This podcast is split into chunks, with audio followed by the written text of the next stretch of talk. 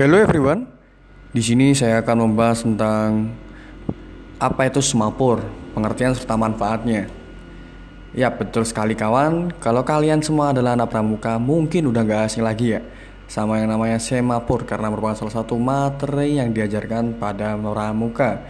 Di sini saya akan membahas tentang pengertian dari smart semapur. Semapur adalah metode untuk mengirim sinyal atau pesan dengan menggunakan alat-alat sederhana seperti bendera, batang, atau tangan kosong sekalipun. Metode ini dilakukan dengan cara mengulurkan kedua tangan membentuk posisi tertentu sesuai informasi formasi yang sudah ditentukan sebelumnya.